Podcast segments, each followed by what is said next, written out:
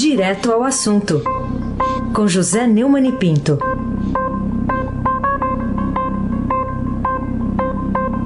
Oi, Neumani, bom dia.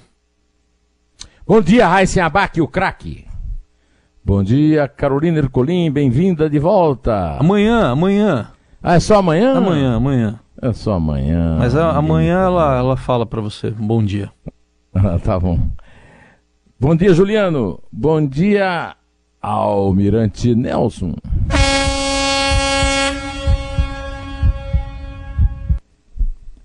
Bom dia, Clã Bonfim, Emanuel Alice Isadora. Bom dia, melhor ouvinte, ouvinte da Rádio Eldorado 107,3 FM. Ai, Sabac, o craque. Bom, Neumann, eu queria que você começasse falando aí, ainda sobre um assunto que a gente falou um pouco na semana passada, envolvendo o BNDES, né, aquela auditoria, depois vieram as explicações do presidente lá, o Gustavo Montesano, sobre o que, que não foi encontrado lá.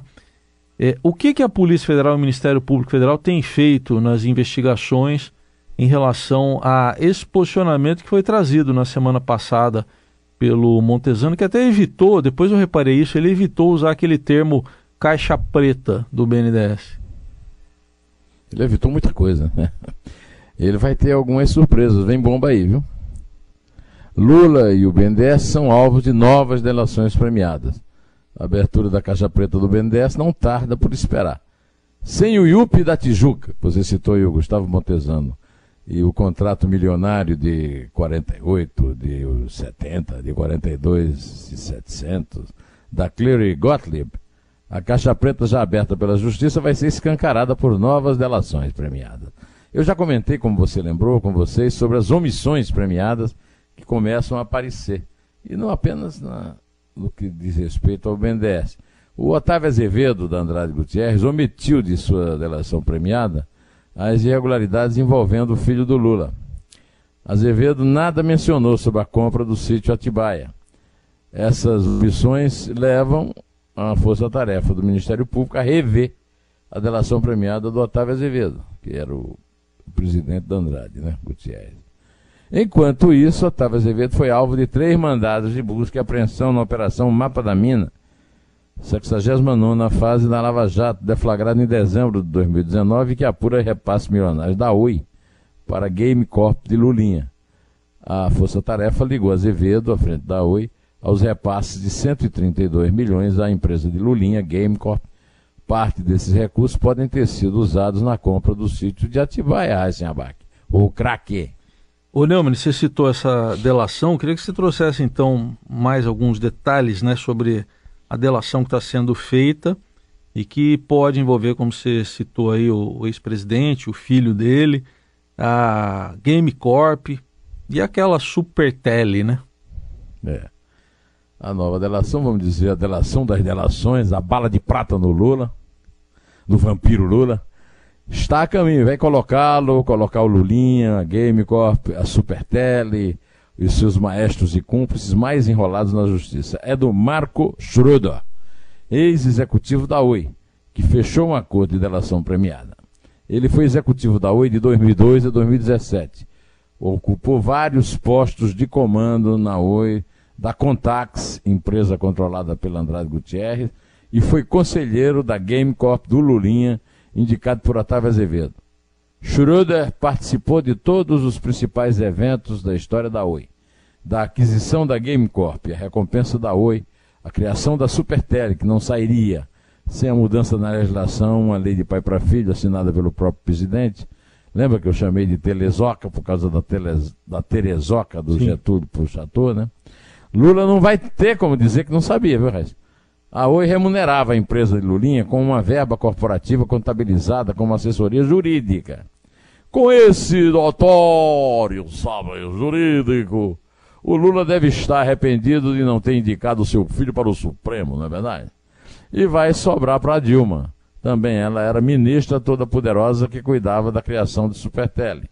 Schroeder, como diretor da Contax, já tinha sido citado na Lava Jato e foi alvo de busca e apreensão na Operação Mapa da Mina. Schroeder fechou um acordo de delação premiada e está delatando a Supertele. Vai envolver Lula, Lulinha, sítio de Atibaia e a Previ, que estava na moita, escondidinha. É como eu digo sempre quando eu fecho meus vídeos no, é, no YouTube. Só a verdade nos salvará. Aí se abaque o craque. O Neumann, agora verdade. trazendo aqui para o governo atual, agora um outro assunto, o Ministério da Casa Civil, a gente falou disso semana passada, está esvaziado, né? Teve lá a demissão do número 2, Zé Vicente Santini. O chefe da Casa Civil do governo Bolsonaro, o ministro Onix Lorenzoni, voltou das férias e mantém hoje, por exemplo, a tradição de levar a mensagem presidencial para a abertura do ano legislativo, né, Neumann? É, essa não foi tirada dele ainda, né? É, obedece a, a a, ao despacho que diz: fica atribuída à Casa Civil da Presidência da República a competência para auxiliar o presidente da República na elaboração e na entrega do, ao Congresso Nacional da mensagem de que trata o inciso 11 do caput do artigo 84 da Constituição para o ano 2020. Pois é, muito desgastado com a história do Santini. Eu não sou nenhum defensor do Onix, mas quero lembrar que ele não tem nada a ver com o Santini. O Santini, ao que se saiba, é muito ligado ao Abraham Weintraub e aos filhos do presidente. Quem pediu ao Bolsonaro para voltar atrás na demissão não foi o, o Onix, foi o Eduardo Bolsonaro. Né? Agora o Onix antecipou o fim das férias, voltou a Brasília, esteve com o Bolsonaro no Palácio da Alvorada no sábado e disse que o trabalho vai continuar normalmente, citando que participará da reunião do grupo interministerial sobre o coronavírus, coronavírus agora, pela manhã. Ele também se reunirá com o ministro Paulo Guedes para tratar da transição do PPI. Sobre a mensagem presidencial, Onix disse que ela pregará a continuidade das reformas e o combate à corrupção. Essa permanência do Onix, ah, segundo o Estadão, é avaliada por aliados como importante, porque o ministro é hoje um dos poucos nomes do governo com boas relações na, nas mesas da Câmara e do Senado. Ele apoiou a candidatura de Rodrigo Maia e foi o lançador da candidatura de Dalvi Alcolumbre, que venceu a eleição de forma fraudulenta, fraude nunca apurada. Aí abaque, o craque. Ô Neumann, ainda sobre essa, essa viagem aí do Santini, é, não ficou só entre a Suíça e a Índia? Foi, teve mais lugar, é isso? É, é. Demitido duas vezes em 48 horas, né? O ex-secretário executivo da Casa Civil, Zé Vicente Santini, utilizou um belo jato, liga esse aí da FAB, e deu uma chegadinha no passeio por sete países na semana entre 21 e 29 de janeiro. Decolou de Brasília, fez escala na Ilha do Sal, em Cabo Verde, seguiu para Zurique, na Suíça. Fez um dia e meio naquele país, uma parada inútil né, no Fórum Econômico Mundial. Viajou para Nova Delhi, onde estava o Bolsonaro, e foi fotografado, inclusive, com o Bolsonaro, com aquele colar indiano, né, não sem antes fazer um pit stopzinho em Riad, na Arábia Saudita. Né? Isso tudo foi publicado por uma coluna a que eu dou muita fé, que é a coluna do meu amigo Cláudio Humberto, no Diário do Poder. De volta ao Brasil, o, o o, o Vicente Santini deixou a Índia e seguiu via Riad para Palermo. Rapaz, eu tenho uma vontade tão grande de conhecer Palermo. Minha filha, Clarice, que mora em Milão, é o passeio favorito dela e diz que tem tudo, né? Tem belas praias, ruínas romanas, a história da máfia, onde passou um dia inteiro. Da Itália, ele seguiu para a ilha de Tenerife, na Espanha. A ilha de Tenerife, é, das Ilhas Canárias, né? é onde nasceu o padre José de Anchieta, o, o, o jesuíta que participou da fundação de São Paulo e que é, inspirou a minha avó Nanita e meu avô João Pinto o nome do meu pai, José de Anchieta Pinto. Aí o, o Liga se fez nova escala e veio para o Brasil. O rapaz realmente é aquilo que se chama na gíria de se achama. Ele se acha. Se achava, porque foi reconduzido ao posto e depois demitido de novo pelo Bolsonaro. Agora, chama atenção para o uso desses jatos da FAB, que já devia ter sido disciplinado pelo Bolsonaro, pelo menos depois desse episódio, Raíssa Abac e o craque. O Neumann, é, a deputada estadual aqui de São Paulo, a Janaína Pascoal, está fazendo uma pregação é, que é a seguinte: o fim das propagandas oficiais de governos com dinheiro público. E o que, que você está achando dessa pregação dela aí? ela prega essa propaganda com ficção, essa propaganda com criatividade, que vende o governo e os seus chefes como qualquer governo, estadual, federal, municipal, como se fossem produtos de marketing. E ela tem razão. A Janaína é muito lúcida, é uma, das poucas pessoas cabeças lúcidas no PSL ainda, né? Ela foi questionada, dizendo que está querendo contribuir com a censura, e ela disse o seguinte: muito ao contrário, todo totalitarismo controla a imprensa. Claro, foi citado há, há pouco tempo, parece que já esqueceram, o Joseph Goebbels, o homem da propaganda do Hitler, o mito da propaganda do Hitler, né? É, no episódio da demissão do, do Robert Alvim, né? É, seja pela força, seja pelo dinheiro. Só o que quer é cumprir a Constituição Federal. Censurar tem a ver com impedir a divulgação de ideias, de fatos, de denúncias. Aliás, Injetar dinheiro público nos meios de comunicação não deixa de ser uma forma sutil de censurar, pois os agraciados terão medo de desagradar os detentores do poder. Toda crítica é bem-vinda, mas estão deturpando o projeto de lei que apresentarei por saber que ele atende aos anseios da população. É admissível ver milhões perdidos em publicidade, enquanto áreas essenciais sofrem carências. Aliás, pergunto: o que ganha o povo com cartazes, vídeos, propaganda em rádio, TV, dizendo governo isso, governo aquilo, a melhor educação, a melhor saúde? Nada. Sigo dizendo, a melhor publicidade é o trabalho realizado. Ela é, segue dizendo, e eu concordo, e digo mais, também não tem por que dar dinheiro que podia ser usado para salvar é, desprotegidos na enchente e tal, para produzir shows de artistas milionários que cobram ingressos caríssimos. Eu tenho, dei o meu apoio aqui no vídeo, lá na, na, na Regina mas a Secretaria de Cultura devia se dedicar a museus, arquivos, e não a artes e espetáculos. Fica aqui o recado. Aí se abaque. O craque. O Neumann, hoje o Estadão está trazendo aqui uma reportagem revelando que a Câmara está querendo, enga... Câmara dos Deputados, está querendo engavetar. Oi, oi, oi, oi. Oi. Tudo é bem? Está ouvindo? Isso, não? Estou ouvindo, mas isso é, isso é demais, não? É. Pode continuar a pergunta. Pois eu, é. Eu fico aqui. Eu, você não. Você, como um, homem de bem que gosta da verdade, é. Não fica chateado com isso, Raíssa? O, né? Porque estão querendo engavetar, parece, algumas CPIs aí. E o próprio presidente Rodrigo Maia fala na reportagem, uma delas tem a ver com financiamentos públicos do Brasil a Cuba. Que tal, acho? Não é demais? É, a avaliação é de que o objeto das comissões possui pouco apelo político e muito apelo popular. Ou seja, o Congresso assume de vez o seu papel de clube privado, né, Raiz? Hum. Em ano de reformas e de eleições, elas podem, tumultuar, elas podem tumultuar o ambiente.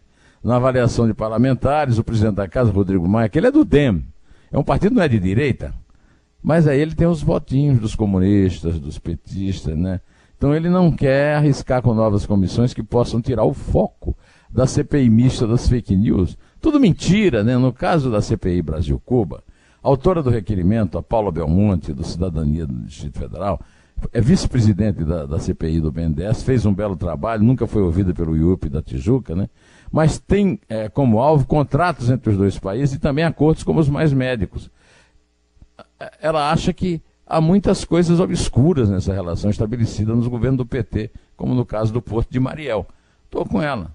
Aliás, o, o a coluna do Estadão, que deu essa notícia que o Heisen usou para perguntar, né? É, diz que membros da Embaixada Americana estiveram na semana passada no gabinete da deputada interessados na instalação da CPI. Né? E, cubanos radicados nos Estados Unidos processaram o Brasil e a OPAS por trabalho escravo no mais médico. O, o Heisen, hum. É, eu queria só lembrar que Cidadania é o antigo Partido Comunista Brasileiro, viu? É, o partido da Paula Belmonte. Heisen Abac. O que é que o Heisen Abac é? Eu? Não sei. Ah, você que o disse. Craque. É, o craque. o craque. O Neumann. Não teria perdido aquele gol que o Dudu perdeu ontem contra o Bragantino, pelo amor de Deus. Não, né? Tá bom. Como é que perde um gol naquele, né? Não sei também. É, acho que deve ter comido sanduíche lá, né, de linguiça, não sei. Ô, ô Neumann, o que, você me diz aqui? Tem uma série bem legal aqui no Estadão. É, a guerra pela água no Brasil. É uma guerra mesmo, né? Rapaz, é, eu recebi um, um, WhatsApp da, da minha amiga Andresa Matais me pedindo que eu desse um destaque a essa série, eu já daria naturalmente, porque eu sou obcecado por água, que eu sou sertanejo. Além do mais, sou diabético, então eu tenho muita sede, né? E essa reportagem do Patrick Camporês, com fotos do Dida Sampaio, estreou com o título Sede, Escassez e Mortes no Interior do Brasil. É a Guerra da Água. É, essa série começou ontem, continua hoje vai continuando aí ao longo da semana. É uma reportagem especial da série Guerra das Águas e eu recomendo muito a leitura. Não porque a Andresa me recomendou, de qualquer maneira, o que a Andresa recomendou ganha um, um destaque especial aqui no, no nosso programa. Né? É, o Estado fez um levantamento, Raiz, inédito, revelando que há 63 mil boletins de ocorrência, BOs, abertos em delegacias nos últimos cinco anos por causa da briga pela água.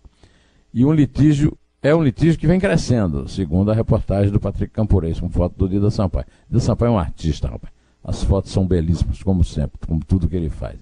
Sem conseguir resolver o antigo problema dos conflitos de terras, o país vive agora uma nova crise. Cada curva de rio caudaloso, de córrego quase seco, e disputada a bala, a foice, é disputada a bala, e a chave de fenda.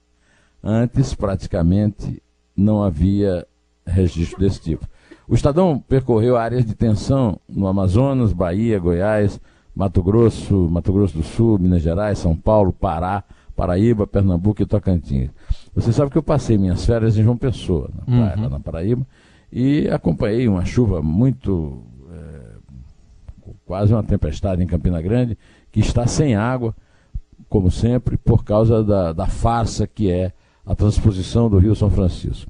A transposição do Rio São Francisco foi uma obra inaugurada pelo Temer e pelo Lula. Né? O Lula, com o Ricardo Coutinho, o famoso líder da organização criminosa Ricardo Coutinho, inaugurou, fizeram uma farsa. Uma inauguração. É tudo mentira, a água não chega, um, e, e, e o, o, o registro dessa até dessa mistificação toda é feita na série. Eu recomendo muito a leitura, viu? Raíssen Abac, o craque.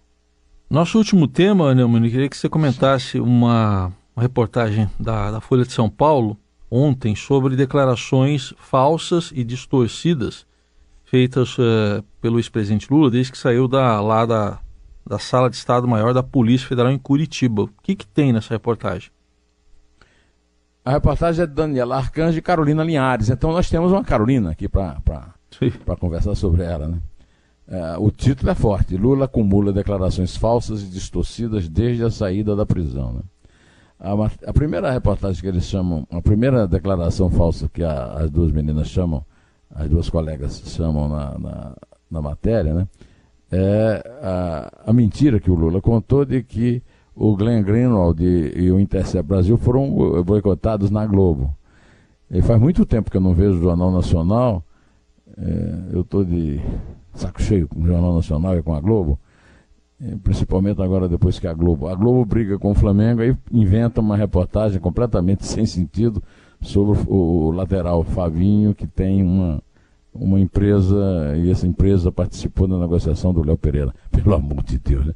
Mas aí é o seguinte, o, o Lula mentiu, o, eu vi na Globo, ainda quando eu vi o Jornal Nacional, principalmente no Jornal Nacional, muita reportagem sobre, aliás, é, as coisas falsas que foram levantadas pelo Intercept Brasil e pelo Glenn Greenwald, que não é um jornalista vítima é, do combate à liberdade de imprensa, mas um bandidinho, vagabundo que é, que é, tinha uma indústria de corrupção e ficou devendo uma fortuna com um sócio lá, que era o namorado dele à época, a prefeitura de Nova York, é, o condado de Nova York, é, por sonegação de impostos. Ah, o, Lula disse que ela foi preso num solitário, pelo amor de Deus. O Lula é, não foi preso numa cela, não viveu o inferno presidiário, o Lula é, simplesmente recebia diariamente, duas vezes um assessor, recebia todo mundo, era fotografado, deu entrevista para todo mundo, deu entrevista para o El País, deu entrevista para Mônica Bergamo na Folha. Aí vem dizer que estava numa solitária, quem já viu preso em solitária da entrevista? É um mentiroso quanto mais. É, cita aquela frase que não foi dita, não temos prova, mas temos convicção, atribuindo a Dallagnol, na verdade a frase não foi dita por ninguém, foi um meme, um meme Fake news, Lula. É uma vergonha saber que o Brasil acabou com a fome em 2014. Mentira, em 2014 o Brasil, a ONU é, cumprimentou o Brasil, e, e, omitiu o Brasil na lista da fome porque citou os países que tinham 5% da população com fome ainda. O Brasil tinha 3%. Não acabou e aumentou. Pelo amor de Deus. É um mentiroso, abjeto esse Lula. Vamos encerrar aqui, porque eu já vou, não quero perder a calma. Vamos lá, vamos contar então. Uh, Antes, só queria dar uma informação, já que você falou de Bragantino e Palmeiras. Hum. Posso dar uma informação? Claro. Ontem teve um jogo épico de basquete, NBB. Mogi das Cruzes, 96. Unifacisa de Campina Grande, 94. Jogão, viu? Rapaz! É! Rapaz, que coisa, hein? É. Olha aqui, olha aqui. Uma vitória épica. Mas, o, o, a última sexta ali no, no último arremesso. Aí, Rapaz, no... você estava lá no ginásio? Não estava, que eu estava na, na minha caminhada lá. Eu acabei no. O jogo foi cedo, 11 ah, da manhã. É, não deu para é ir. Você perde um. Você mas, perde uma, época, uma, eu, uma partida época dessa, rapaz. Mas já vi o lance aqui umas 292 vezes. Já. Tá bom? viva, viva Mogi das Cruzes e viva Campina Grande. É isso aí, viva as duas. Confronto de cidades. É. Vamos lá, é três. É dois. É um. Em pé.